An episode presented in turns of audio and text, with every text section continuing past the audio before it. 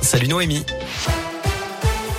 Salut Cyril, salut à tous. À la une, la France renforce ses mesures aux frontières face à la menace du variant Omicron.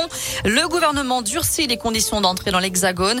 Les voyageurs non vaccinés provenant d'un pays de l'Union européenne devront présenter un test négatif de moins de 24 heures. Et puis les voyageurs provenant d'un pays hors Union européenne devront présenter un test de moins de 48 heures, qu'ils soient vaccinés ou non. La France a prolongé la suspension des vols avec l'Afrique australe. Ils reprendront samedi avec un encadrement strict, euh, strict et drastique. Euh, seuls les Français, les ressortissants de l'UE et les diplomates pourront monter à bord. Et à leur arrivée en France, ils seront testés, devront s'isoler 7 jours si le test est négatif, 10 jours s'il est positif.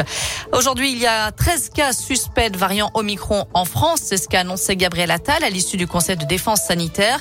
Le porte-parole du gouvernement affirme qu'il y aura bien des cas avérés dans les prochains jours, voire même les prochaines heures. Allez, retour dans la région où trois personnes sont soupçonnées d'être mêlées à une affaire de prostitution. Deux femmes et un homme interpellés dans un logement près de la gare du Puy-en-Velay.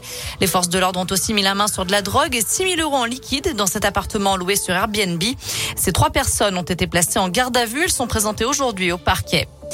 Mauvaise nouvelle pour l'économie locale. Michelin poursuit son plan de simplification et de compétitivité pour la deuxième année. Le fabricant de pneumatiques devrait supprimer 614 postes en France l'année prochaine, dont 469 au siège social de Clermont-Ferrand.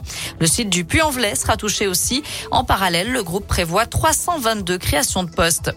Dans le reste de l'actu, la droite choisit son candidat à la présidentielle. Ouverture du Congrès des Républicains aujourd'hui et coup d'envoi du scrutin qui devrait durer quatre jours. Valérie Pécresse, Michel Barnier, Xavier Bertrand, Éric Ciotti et Philippe Juvin visent l'investiture. Le nom du vainqueur sera dévoilé samedi à 14h30. Ce mercredi 1er décembre est aussi la journée mondiale de lutte contre le sida. Si l'objectif est toujours d'éradiquer la maladie d'ici à 2030, les courbes des infections au VIH ne baissent pas assez vite dans le monde selon un rapport d'ONU SIDA. L'année dernière, 1 à 2 millions de personnes ont été infectées par le virus. En France, ce sont plus de 173 000 patients qui vivent avec le VIH. En signe de soutien, plusieurs établissements et monuments d'Auvergne-Rhône-Alpes ont accroché un ruban rouge sur leur façade. C'est le cas par exemple des mairies de Saint-Étienne et de Bourg-en-Bresse.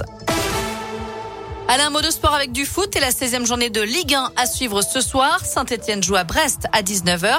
Clermont reçoit Lens à 21h et puis Lyon accueille Reims dans le même temps à huis clos. Je le rappelle, c'est une sanction suite aux incidents du 21 novembre dernier face à Marseille. De leur côté, les Françaises se rapprochent du Mondial 2023. Les Bleus ont battu les Galloises 2-0 hier soir en match de qualification. Deux buts signés Bacha et Diani. Voilà, vous savez tout de l'actu. Côté météo, cet après-midi, on reste dans la grisaille. On attend encore pas mal d'averses dans la région.